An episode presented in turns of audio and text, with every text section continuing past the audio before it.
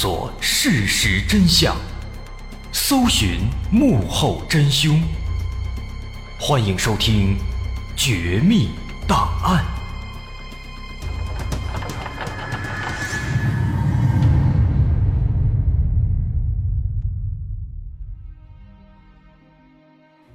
还原事实，探索真相。欢迎继续关注《绝密档案》，我是大碗。在上节咱们说到，美国犹他州华盛顿县一名叫做克拉克的警长在家中遇害，凶手十分猖狂，直接在警长家的窗外向警长开了枪，而且一枪爆头，在现场也没有留下丝毫痕迹，这让警方非常头疼，只能推测，也许杀害克拉克的是他的仇人。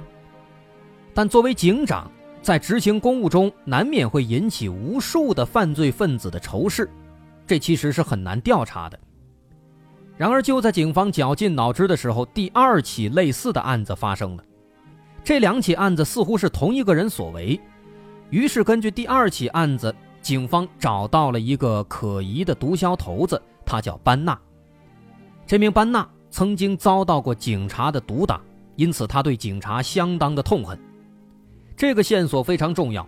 他从实质上把毒贩子和警察放到了对立面，很值得调查。于是借助这条线索，警方找到班纳。不过面对警方的讯问，班纳却矢口否认。他拿出了充分的不在场证明，同时表示监狱里那两个大混混他根本就不认识。那警方当然有理由怀疑他说的都是假话，毕竟他是一个毒枭头子，他可以指使手下去做。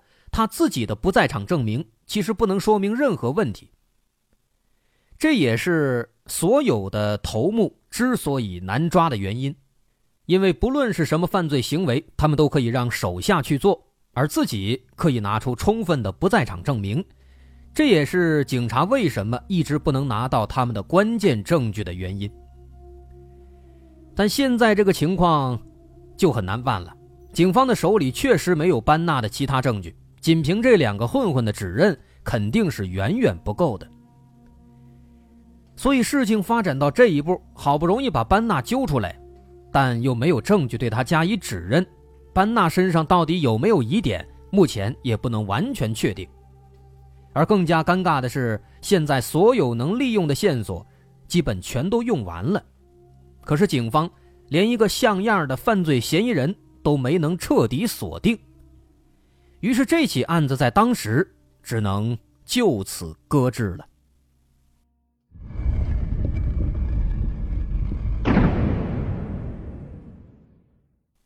谁也没有想到，一九八一年发生的这起警长谋杀案，一放就是三十三年，一直到二零一四年，这起案子才再一次被人们提起。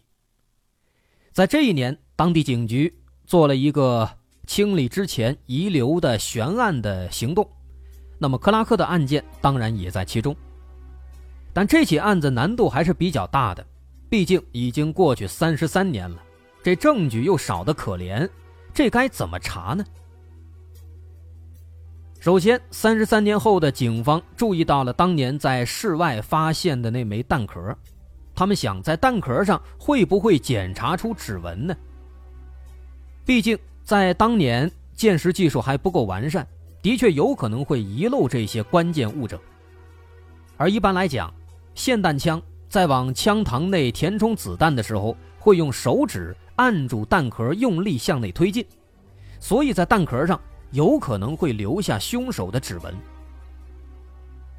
不过遗憾的是啊，经过对弹壳的检验分析，结果让人失望，在上面没有指纹。于是，警方只能再次前往克拉克当年的住所，希望能找到一些遗留的痕迹。而幸运的是，尽管已经过去了三十三年，这栋房屋的现任主人他没有改变房屋的整体结构和样貌。于是，警方使用了先进的 3D 扫描技术，把克拉克的房子绘制成了三维立体图像，对弹孔的分布位置、射入天花板的角度等问题做了精确的分析。而最终通过 AI 电脑推算，警方对当时凶手开枪的位置得出了一个确切结论。最终认定得出凶手开枪的位置应该就是距离厨房的窗户有十米远的那么一个位置，而这个位置就像之前说的，正好就是那棵大树的后面。在这个位置，如果凶手压低身板，斜着向上方开枪，是可以同时击中克拉克的后脑勺和天花板的吊灯的。那么由此看来，当时这个弹壳发现的地方，它就是凶手开枪的地方，这是没错的。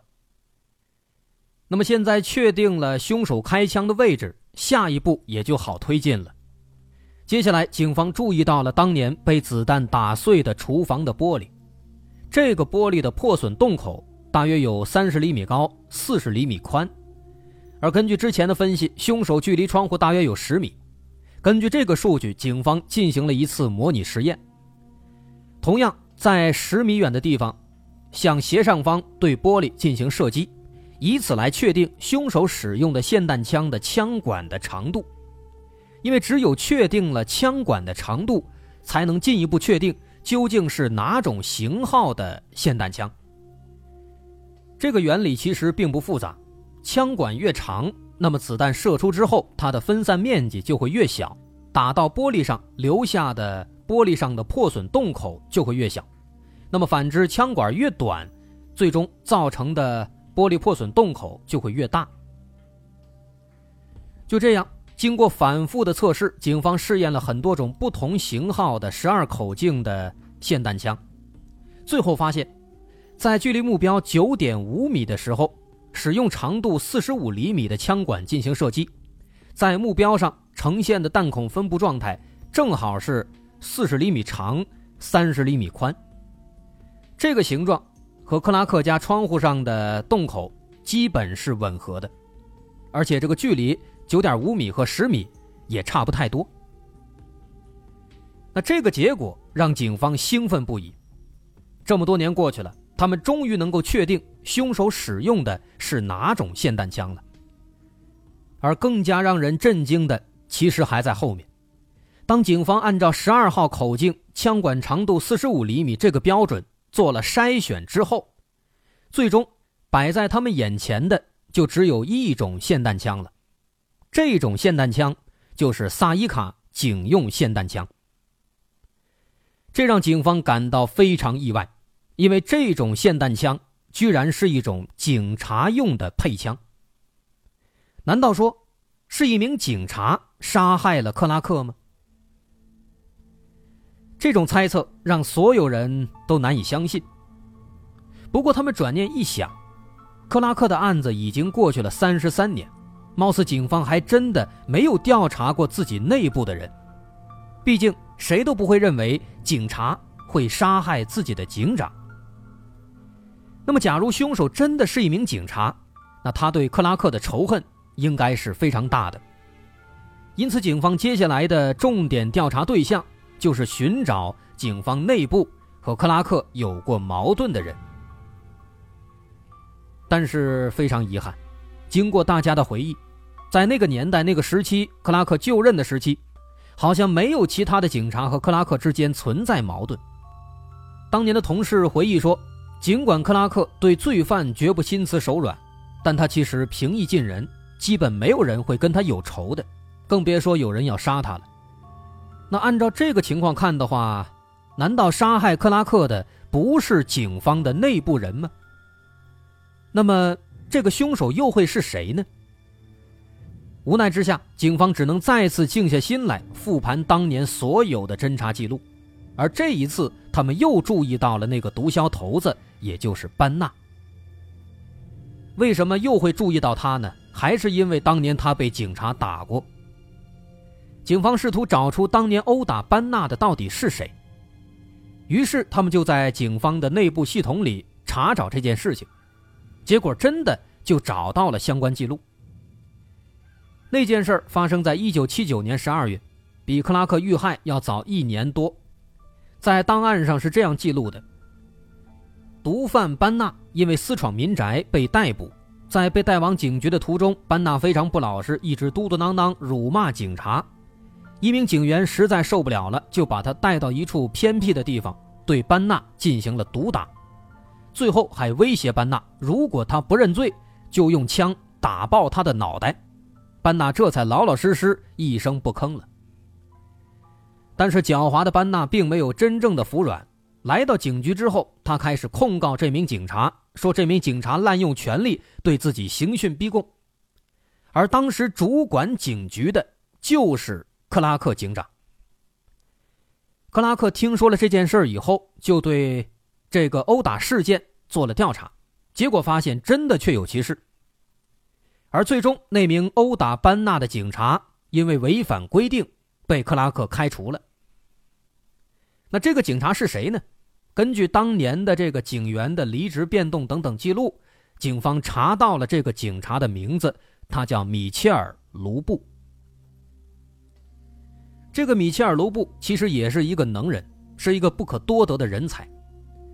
履历显示，米切尔曾经在陆军和空军服过役。还参加过越南战争，还获得过一枚勋章，有着很强的生存能力和战斗技巧。在退役之后，他被分配到了克拉克所在的警局工作，一直表现的不错。克拉克对他也非常喜欢，但是他的脾气比较暴躁，所以在那起事件当中殴打了班纳。而克拉克虽然很喜欢他，但是因为他违规，也没有办法，最终只能把他开除了。那么看到这里，警方认为这个米切尔他的确存在作案嫌疑。首先，他是被克拉克开除的，虽然克拉克之前很喜欢他，但是后来毕竟克拉克把他开了。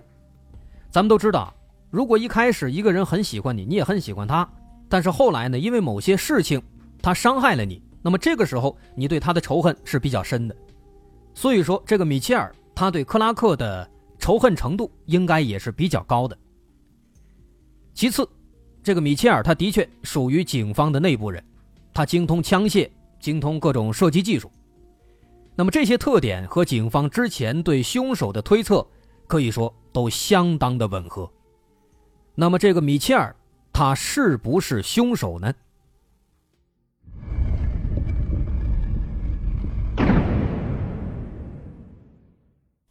现在警方终于锁定了目标米切尔，于是警方决定对米切尔展开讯问。此时，米切尔已经六十一岁了，在二零一四年二月十四号，面对警方的讯问，他坚持说自己没有杀害克拉克，并且他声称自己可以提供案发当天的不在场证明。他说那天晚上啊，自己一直和一个朋友叫史密斯，哎，一直跟这史密斯在一起呢。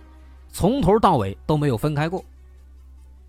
那么，为了验证他说的，警方就找到了这个叫做史密斯的朋友。史密斯说，那天晚上确实他跟米切尔一直在一起，在自己家里打牌呢，哪儿都没去。而且呢，他也不知道克拉克被害的事情。不过呀，虽然史密斯他否认了这一切，为米切尔做了不在场证明，但是在这个过程当中呢，警方却发现。这个史密斯他的状态啊，不太正常。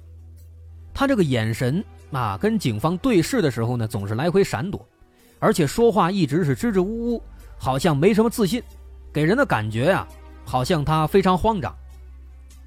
于是警方就认为这个史密斯他有可能在说谎。于是警方就把他带到警局做了测谎实验，而测谎的结果的确在意料之中。结果显示，史密斯在说谎。那么，面对这样的测谎结果，心理素质本来就差的史密斯当场就招架不住了。他赶紧承认，说自己的确没有说实话，并且把米切尔还当场出卖了。史密斯表示，在克拉克遇害几天前的一个晚上，米切尔来到自己家里，找他要了一把霰弹枪。这把霰弹枪呢，其实是之前米切尔送给他的，现在他又把它交回给了米切尔。在拿到霰弹枪之后，米切尔要求史密斯跟自己一起上了一辆蓝色的福特轿车。上了车以后，米切尔问史密斯：“说你敢不敢跟我一起去杀一个警长？”